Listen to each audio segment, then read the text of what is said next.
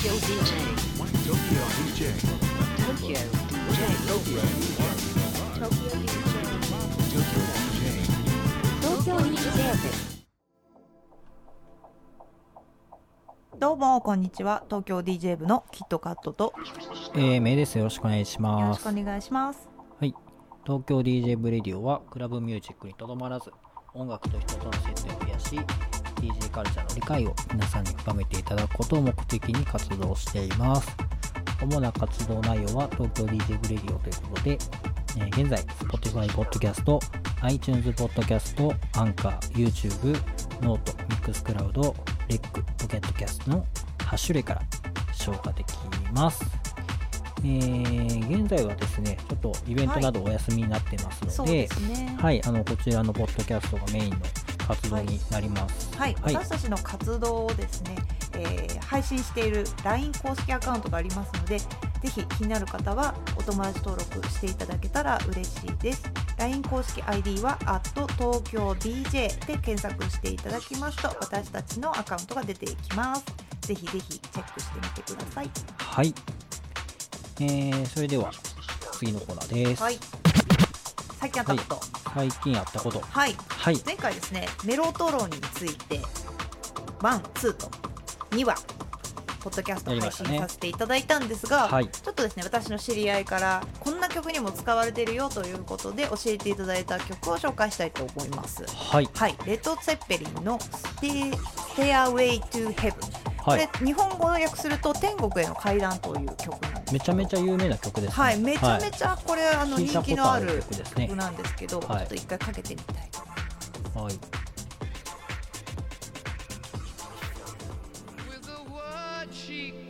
名曲ですね。このフルートの部分メロトロらしですよ。えー。パポポって言ったじゃないですか、は 全然自然じゃないですか。そうですね。はいこれは吹いてるんじゃなくて鍵盤を押して奏でてるえはいでここでですねちょっとキットカットの都市伝説コーナー入りたいと思いますー。はい。はいお願いしこの。曲なんですけれども逆再生するとですね謎のメッセージが入ってると言われているんです、何ですかそれ。知りたくないいやめっちゃ気になります。はい結。構有名な話なんですけどネットとかで検索していただくとあのいろいろ情報出てきますが逆再生すると「俺は悪魔に使える」「私の愛しい悪魔」といったですねオカルト的なメッセージが入っているえと言われてー YouTube で逆再生で「天国への階段」って検索すると実際聞くことができますあもちろん日本語にはなってないんで、はい。あの歌なんでね。あの英語でそう言ってるという説がえあるんですよ。ー。どうやったらそんな情報をゲットできるんですか？それちょっと都市伝説なんですか？コーナーハマりすぎでしょ。はい、情報持っております。小出しにしていきたいと思ってます。い。いっすね。ということでですね、はい。今日の最近あったことは？メロトロンの使われていた曲を一つ紹介しました。こちらはですね、リスナーの方から教えていただきました。ありがとうございます。はい、ありがとうございます。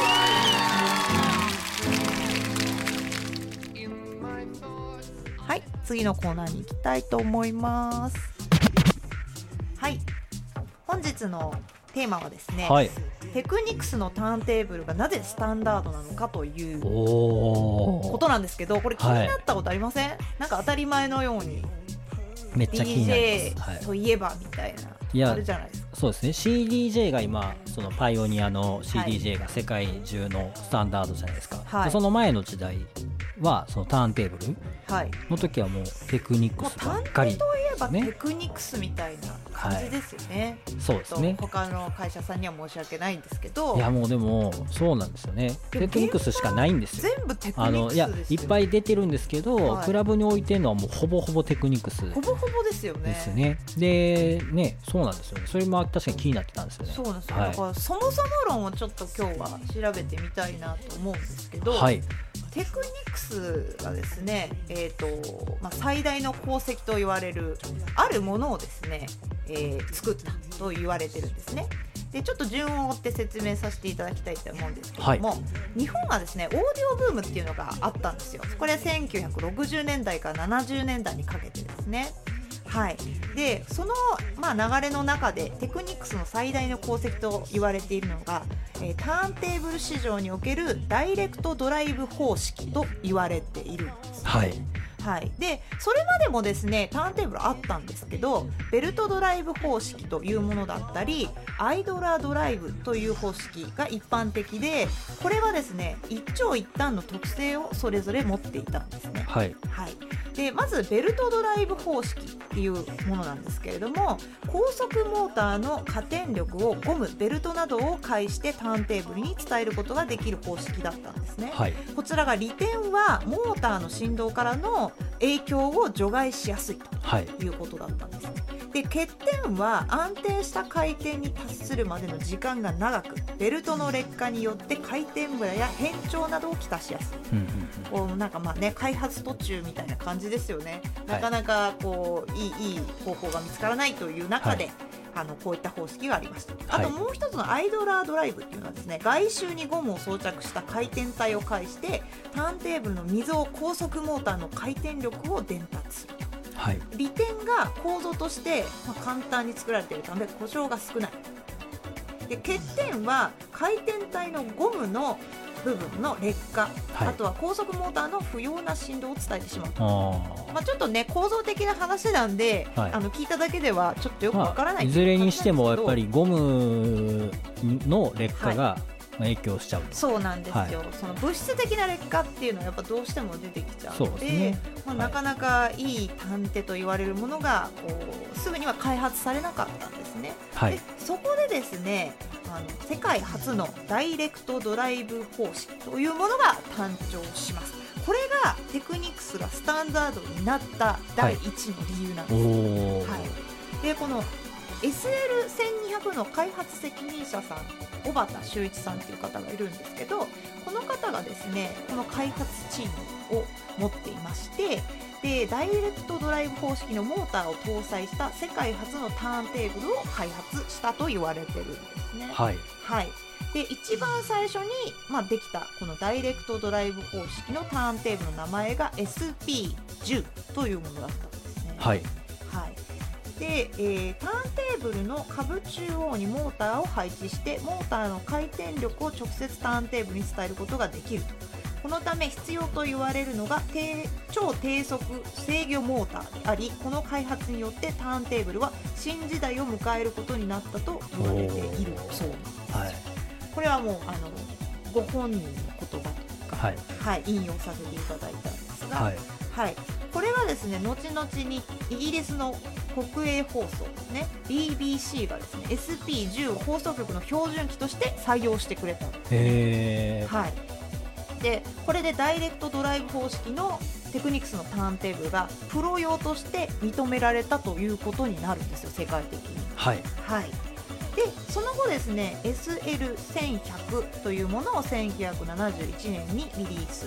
翌年の、えー72年には SL1200 というものを続々とリリースしていきますすごいですね。1年差でどんどん出していってるんですよね。すごいですね。はい。はでこの後ですね予想していない場所で使われていくんですねこの後1975年から78年の3年間開発チームの小畑さんはですね年に数回海外に出張して市場調査をするんですね。はい、アメリカでディスコが流行り始めた時期でこの SL1200 という72年にリリースされたものがはい。どんどんディスコで使われるよううになるんんですでしかしもともとオーディオマニア向けに作られてるんですねターンテーブルって、なので過酷な環境で使用されることを想定していなかったのでなんかハウっちゃうんだけどとかなんかちょっと、あの使いづらいんだけどみたいな製品に対するクレームがどんどん増え始める。あディスコで使うなんて聞いてないしみたいあな。感じそうですね。家で聞く前提ですもんね。はい。そうなんですよ。振動バコバコ言うし そうですね。大音量でそうですよね。そうなんですよ。そんな環境を想定してないでそこでこの小畑さんっていう方はですねディスコを全部見せてくれシカゴを中心に片っ端から回りましたというふうに言ってるんですね。で、えー DJ にですね改良点を聞いてみたそうなんです。はい。はい、そうすると SL1200 の操作に慣れてるし使いこなしてるんで変更しないでくれ、はい。はい、ただ改良してほしいという要望だったんですね、そこでディスコの使用に耐えうるターンテーブルを作らなきゃということになりここで出てくるのがはい。MK シリーズはいなんですね、その MK シリーズっていうのがあれ何なのかっていうことなんですけれども、はい。私も持ってるターンテーブルはですね MK5 はいですねこの MK シリーズっていうのがほぼほぼ今あのテクニクスの探偵を持ってる人では結構多いんじゃないかそうでなとすよね。6, 6ぐらいまで出てたんですよね。その前のバージョンで。はい、そうですね結構日本でレコード DJ バイナル DJ が流行ってた時期は皆さんこの MK シリーズを使ってヒップホップの DJ とかやられてたんじゃないかなとはい思います。はい、それでですね、あの小畑さんチームは、えーこの機材を改良していきます。はい。で最初のクォーツ制御を採用することに決めました。はいはい。あとはピッチアジャストを採用することにしました。これはですね、BPM を合わせるために使う DJ ならではの発想で新しくここからつくことになったんですね。はい MK シリーズが。であとはですねあのディスコでの使用を考慮してスタイラスイルミネーターこれ針先照明のことなんですけどああの明るさをちゃんとこう出して見えるようにしてくれたりとか、はい。あとはですね針圧調整用の機構はアーム結合と一体化。してより使いやすくなったりとか、はい。あとはですね、えー振動を、まあ、あまり受けない特殊ゴムでキャビネットを作ったり。あとスプラッターとマグネットが一体化。あとネジ式の高さ調節機構機能はいとかですねあとはスプラッター周辺の水玉状のデザインも滑らかになり触り心地が良くなったということですね、このあのターンテーブルの周りにですねちょっと速さを変えるこう触る部分があるんですけど、はい。そこに水玉のポツポツがあるんですね。でこれも DJ が BPM を合わせるときによく触るということだったので触り心地を良くしたと。結構はい。DJ のためにここだいぶあの改良してるんですね。はい。はいでダイレクトドライブ方式のプレイヤーは他社からも発売されたんですけどもターンテーブルとモーターが一体構造な商品がなかったんですねはい。はい、でなので DJ たちはあのテクニクスのこの、えーシリーズを好んで使っていたそうですね。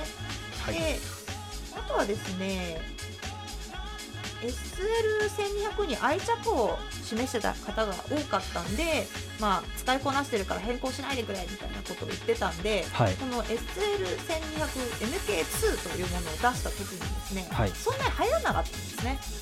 もう1200でいいよ感じで、はい。そこまで反応はなかったんですけどあの今現在 MK シリーズを皆さん使っている方も多いということを見ればこの改良はですねあの当時はあんまり影響はなかったんですけども、はい。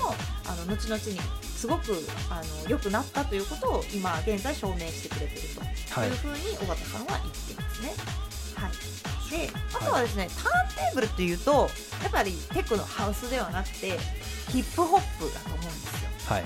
であのヒップホップカルチャーとこのターンテーブルの関係性についてちょっとお話ししてみたいと思うんですけど、はい。ヒップホップってもともとまああの有名なアーティストさんいろいろいるんですけど、はい。このターンテーブルを火をつけたと言われている人はブレイクビーツを作ったと言われるクールハークさんという方がですねえー曲中に現れるインストゥルメンタルブレイク。はい。これはリズムセクションあの歌が入ってないところですね。はい。のみを、あのーまあ、かけ続けるメリーゴーランドと呼ばれる方式で2つのターンテーブルで同じパートだけをかけ続けたんですね。はい。はい、時に使用していたターンテーブルが SL1100 と言われてるんですよ。はい。はい。でさらにその頃ブロンクスではヒップホップというカルチャーが生まれてグランドマスターフラッシュとかセオドア・リビングストーン、はいあとアメリカン・バンバータラがストリート DJ として有名になっていくんですね。はい。はい。でなんかすごい面白いのがなんかスクラッチがなぜ生まれたのかみたいな話なんですけど、セオドア・リビングストーンさんっていう方がですねもう10代前半から現場で活躍しててグランドマスターフラッシュさんの親戚なんですけどはい。なんか家でこう DJ の練習しててでも親にうるさいって言われるんですよね。はい。でなんかこうクラッチという概念がなかった時に、はい。逆再生したらすごい面白い音出るなってずっと思ってたらしいんですよ。はい。でそれを現場でやってみたらもう大受けしちゃってそっから始まったというふうに言われてますへえそうなんですね。はい、はい。これはあのー書籍にも書いてあったんで嘘ではないと思います。はい。はい。偶然生まれたんですよね実はでなんかビートを合わせるのも偶然生まれたっていう話も。あそうなんですか？DJ もあります、なんかなんかで見ましたよ。DJ が今普通に曲と曲のはい。ビートを合わせてそのミックスをしてるじゃないですか、はいはい。ミックスする概念もともとなくてそれも偶然生まれたらしい。その回をちょっとぜひ作ってね。ください、なんかクラブからクラブに、はい。ディスコかディスコかな、まあ、はしごするときに、はい。たまたまそのそれぞれのお店の曲がビートが当てたっていうはいことで発見されたらしい。へえそうなの？あれ？みたいな。曲なんかつながってんなみたいな。その別のお店同士で。あそうなんだ。はい。へえ。だから、ね、こういうこういう黎明期ってその偶然が重なっていくってことですね本当ですね。はい。まあ余談でしたけど。はい、はいいやなんかそういった逆再生をするっていうことも当たり前じゃなかったんですよね、はい。こうターンテーブルが音を再生するために回転しているものを逆にこう回すなんて邪道だと。針が悪くなっちゃうんで、はい。なんでまああんまり皆さんやらなかったんだと思うんですけどこれは発明だということでこはい。ぞって、まあ、彼を筆頭にヒップホップカルチャーではスクラッチというものが流行り始めはい。はい。で、えーと、ワイルドスタイルという映画があるの知ってますか？いや知らないですね。これ私も調べてって知ったんですけど、はい。結構昔に人気があったヒップホップの映画だそうでドキュメンタリーで登場人物は全部本本物本人ですね、はい1983年に公開されましてナズパブリックエナミーえービースティーボーイズなどさまざまな方がですね影響を受けたと公言するあのアーティストが数知れず出ているはい。映画になっています。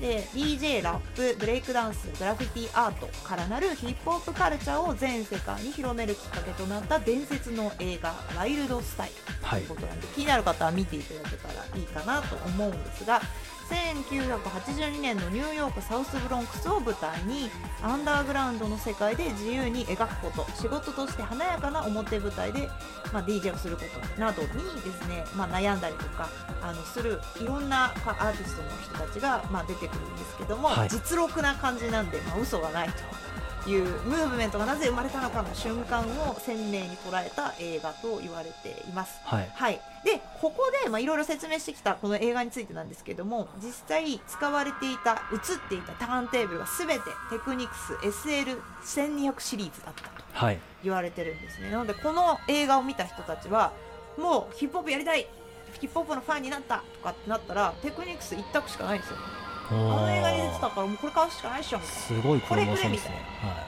これってすごいコマーシャルなんですよね、はい。宣伝されて。もともとテクニクスはこれ使ってくださいとかっていうネゴしたわけじゃなくて、はい。勝手に現場のディスコの人たちはいが使い始めて、でそこからヒップホップの人たちが探偵といえばもうテクニクスでしょみたいな感じで現場の人たちが使って、はい。それが大衆の人たちがえ何このカルチャーやってみたいってなった時にもう勝手にこれになったということなんですね。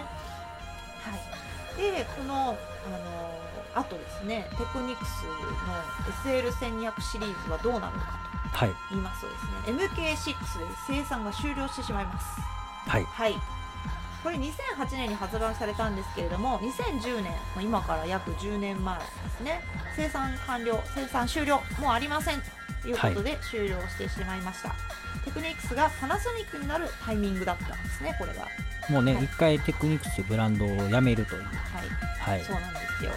でこの DJ の人たちからしたらねテクニクスブランドがなくなっちゃうなんてということで、はい。すごいもう世界的になんかもう嫌だという声がいっぱい上がりまして、はい。2万5000名による、まあ、SL1200 シリーズ復活を願うという嘆願書がイスラエルから届いたりえもうなんかあの次のシリーズ出してくれよということで、ね。まあ、ずっと、まあ、あのお願いしたいは人とファンたちがいっぱいいたということなんですけれどもその後 MK6 が発売された時のポスターは「伝説は続く」と綴られてたんですね。続くって言ってるけど、発売しないじゃん。何なのえそれ？そうですね。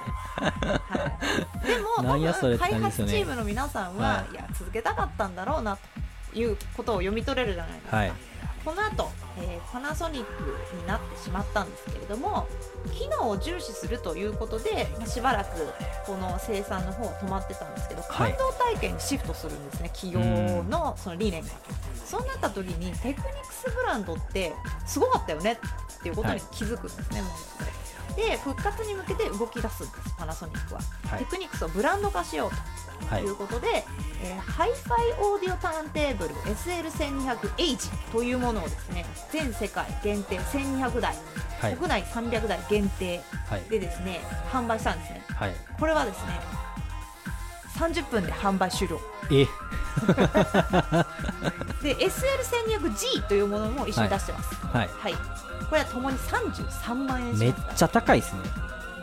めっちゃ高くないですか、はい。33万円もともといくらでしたっけ？10万円ぐらいでしたっそうです。もともとはですね10万円いかないぐらいなんですよね。けはい。10もいったぐらいかな。3倍ぐらいの超高級仕様になっちゃったんですね。ハイファイオーディオターンテーブルはいということなんで、もうリスニング用です。もともとねテクニクスっていうブランド自体がね割となんていうんですかねそういうはい。あの高級志向なそうですねところがありましたけど、はい。さらにその復活のタイミングではい。もう超高級ブランドみたいにな高っちゃ級ライン出ったんですね。したんですよ。はい。で、まあ、リスニング用ということは単点2台いらないんですよ。DJ は2台必要なんで、はい。かける2倍のお金を投資しますけど、うん家に1台だけいいものっていう方は33万円はい。投資するのをまあ,、はい。あのちょっとね富裕層だったら買うかなこれ出た時みんな思ってたんと違うってめっちゃなったと思うんですよ。僕も実際わ復活するんやってニュース見て、その蓋開けてみたら、はい。めっちゃえ高級やんってなってそうですね。思ってたんとちゃうってなりました。DJ 向けに出してくれるのかなって思ってたら、はいはい。復活って言ってるけど復活じゃないやんみたいな。うん、富裕層向けやんって私。そうですよね。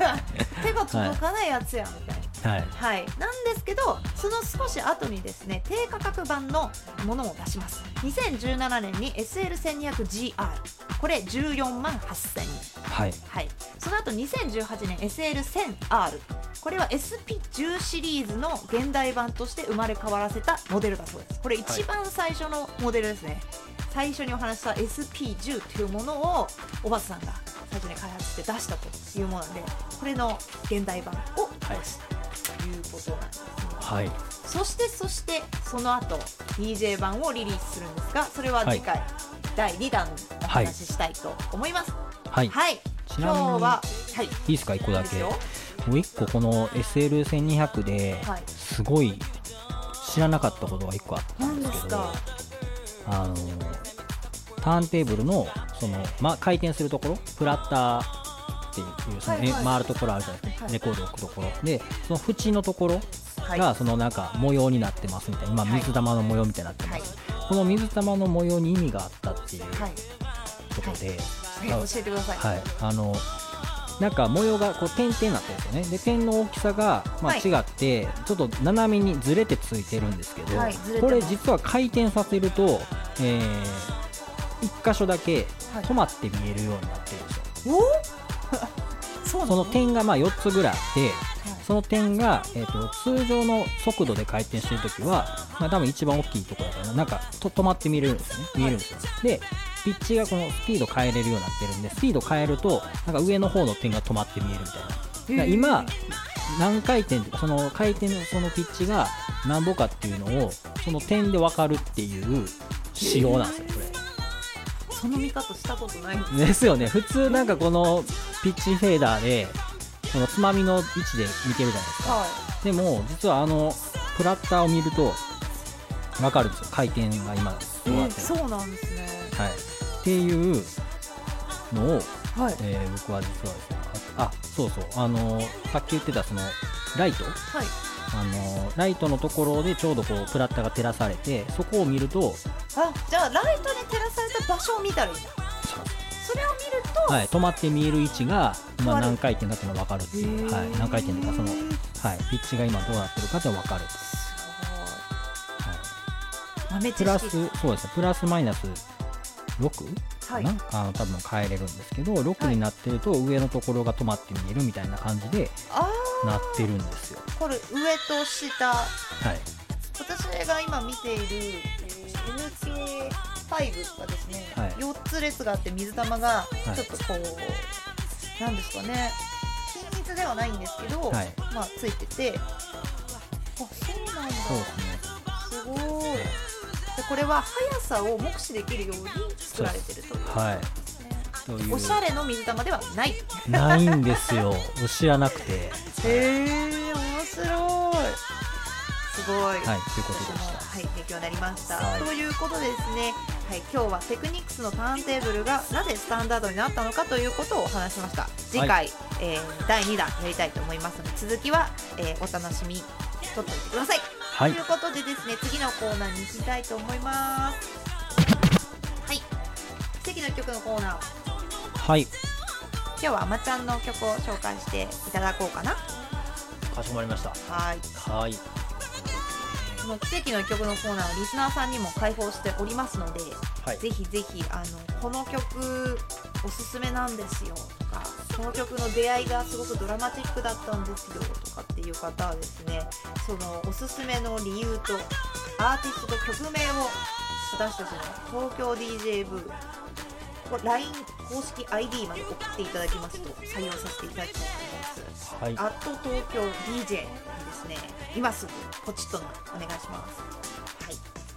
はいということで今日はですねあまちゃんの曲はどんな曲ですか？はいかけますねはい。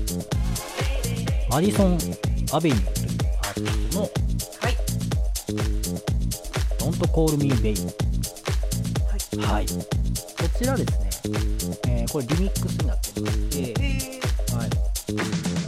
マウスティーリミックス。はい。はい。えー千えーと2019年新しい。なんですがもともと原曲これ1999年の曲なんですよ。はい。でですね、えーオーストラリアの、え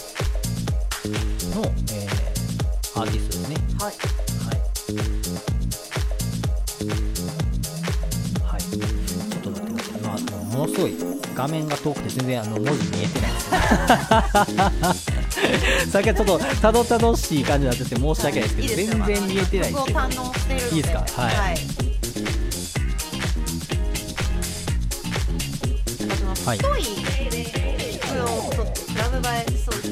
そうですね。でしかもやっぱこのベースの音がすごいグルーブ、グルービーな感じで結構、あまちゃんかけてますよね。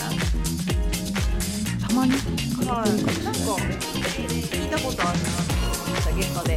はい。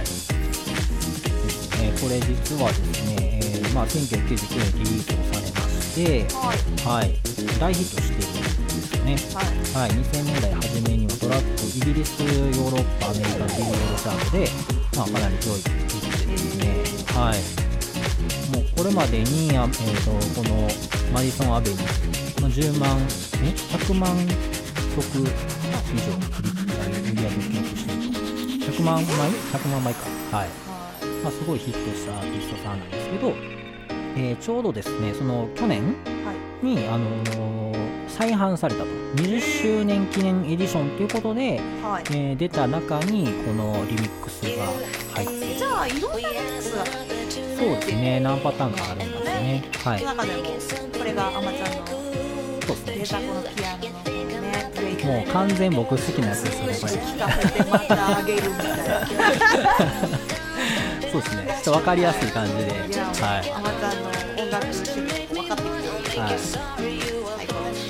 ね。まあ、これはすごくこうミックスされてる曲なんですね。いろんな。そうですねはいこれはでも。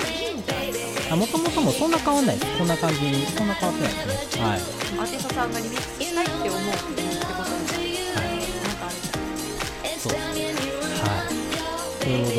ディソン・アベニューの「Don't Call Me Baby」マウスティーです。はい。ということでははい。ありがとうございました。はい、ということでですね、はい次は告知のコーナー、あ、お便りのコーナーですね。はい。お便りのコーナー来てます。かどうでしょうか？来ておりません。はい。はい、残念ですが、そうですね。はい、皆さんからの、はい。えーおメッセージお待ちしております。はい。はい。次はですね告知のコーナーに移りたいと思います。はい。東京 DJ 部レディオですね。今度ライブ収録しようと思ってるのでライブ収録ちょっとね、はい。あの配信するのにちょっとハードル高いんで早めに入って準備しようと思いますがそうです初めてねのライブ収録はですねあのリアルタイムでなんか一緒に曲を聴いたりとか、はい。あの質問あるとかってやったりとかなんかいろいろこう聞いてる方とリアルタイムで絡めながらやりたいなと思ってるので、はい。リスナーさん少ないと私はちょっとテンション下がっちゃうんでそうですね。ぜよひね聞いてほしいですね。いすはい。4月29日、じはい。えー21時半からはい。はい。これね何の媒体でやろうかなと思ったんですけど、はい。最終的に今ちょっとツイッターツイッターにしましょうか。はい。増えてるんで、ツイッターのペリスコープでやりましょうかね。はいライブ配信したいと思いますので、インスタって言ってたんですけどツイッターにします。はい。はい。ツイッターってあれできるの？コメント書いたりできます。あできるんだ。はい。はい、ということなので、はい。あのあ詳しくはですね先ほどの「アット東京 DJ」の LINE 公式にも、はい。あの開催する前にはこういう形でやりますっていうことをあの正式に投げようとは思うんですけど気になる方はあのぜひぜひ LINE をはい通していただくと、私たちの活動が見えてくるということなので、はい、一応、ねあの日時は変えるつもりはないので。はい。はい、ツイでッターにこの時間、ね。あの東京 DJ 部のはい。ツイッターアカウントを見ていただけたら、はい。はい、見ることができると思います。あの東京 DJ 部のあの中の人にもちょっと来てもらおうかなと思はいってるんで、、ちょっと中の人動員して、ライブ配信しながら、ライブミックスしてもらいましょうは、はいいことも考えております。はい。ちょっとゲスト DJ は誰なのかと。いう、はい。はい、もしかすると、すごい車乗乗ってくるかもしれないという、その車を降りてくるところから、はい。もう始まるみたいな。なう ね女性をこう両はべらかしてはい。レッドカーペット歩くみたいな。はい。はい。ということでお楽しみにしていただけたらなと思っております。はいもう一度告知させていただきます。4月の29日の、えー夜21時半からですね、えーライブ放送しようと思っております。はい。はいそして Twitter ツイッターアカウントはですね、アット東京 DJ クラブで検索していただきますと、えー、ツイッターアカウントを見ることができます。はいよろしくお願いします。お願いしますはい。あとはですね、私たちの個別のアカウント、ツイッターアカウントがございます。こちらはですね、えーこのラジオの説明欄に記載しておりますので、私たちの個別の活動についてはそちらをご覧いただけたら嬉しいです。はいはい。あとですね、今 DJ 始めたいという方、はい。やっち,、やっちまいなさいみたいな。なんすか？急にめっちゃ雑なってるじゃないですか。やっちまいなさいってなんすか？さっきちょっとねその言い回しがおかしいんじゃないかっていう話になってたんですよね。そうなんですよ。はい。ツイッターで、DJ 始めちゃってくださいみたいな。なんかそれがちょっとなんか日本語おかしいんじゃないかという、はい。ダメ出しを受けてもうだいぶ投稿し時間経っていやなんかこう自然発生的にやることになっちゃったみたいな方がちょっと、始め何でしたっけ？始めてしまってくださいみたいなそんな感じでしたっけ？ちょっと待ってくださいね。今確認しますね。はい。はい、えっ、と DDJ400 っていうきあれですね。DJ コントローラー今一番人気と言われている、はい。はい。DJ デビューしてしまってください、してしまってください。してしまえ。はい。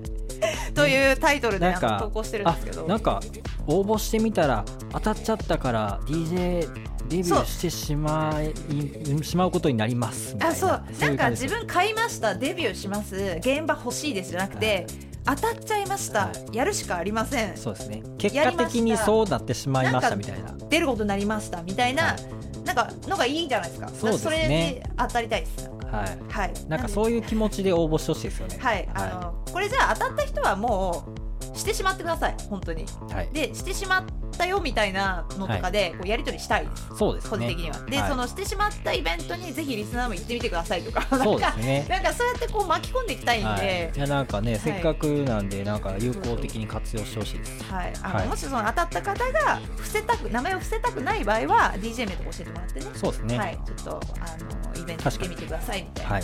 はい、感じでちょっと絡めながらやりたいと思います。はい、今ですね、あのこちら DDJ400 を1名様にプレゼントという企画もやってますので、先ほどのツイッターアカウントをあの追加してもらいますとですね、はい。この DJ デビューしてしまってくださいという投稿がありますので、はい。詳しくそちらを見ていただいて応募していただきますと、えー4月の20日締め切りなんですけれども、はい。こちらのプレゼント企画参加することができます。お願いします。はい。はい。ちゃんとね、あのー実録したポッドキャストもありますので、はい DJ400 買ってしまいましたというね。そうですね。はい、はい。あの先ほどアップしたんで、はい。42話ね。はい。42話ですね。はい。はい、何が良かったのかみたいなところも実際にアムそうですね。さんと私が41話で、はい。えっ、と DDJ400 の40ですね。40で。41はテキーラなんであそっか、はい。間ちょっと待って 40, 40で400の良さを、えー説明してて、はい。えー42で実際に使ってみたところをはい。説明しております。はい。はい、よろしくお願いぜします。ひ過去のポッドキャストをあのもう一度聞いていただけたら嬉しいなと思います。はい、はい。そしてですね。はい、東京 DJ ブレディオでは、はい。現在番組のスポンサーを募集しております。はいまたリスナーさんからのお便りも募集しております。はいはい、LINE の公式アカウントにぜひメッセージを送ってください。はいそしてですね、はいえープレゼント企画もやっておりますということで、えーはい東京 DJ 部のキットカットとはい。あれ？あれですよ、あの、スポンサー、はい最後にはい。これ、この台本、台本ちょっと気になってて、スンポンサーになってるんですけど、5時がひどいですよ。はい、あの、はい。スポンサーですね、チャックワゴンさんがはい。前回から、あの、はい。提供してくださっております。はい、はい、ありがとうございます。はい、はい、今日も東京 DJ 部のキットカットとえー、めでした。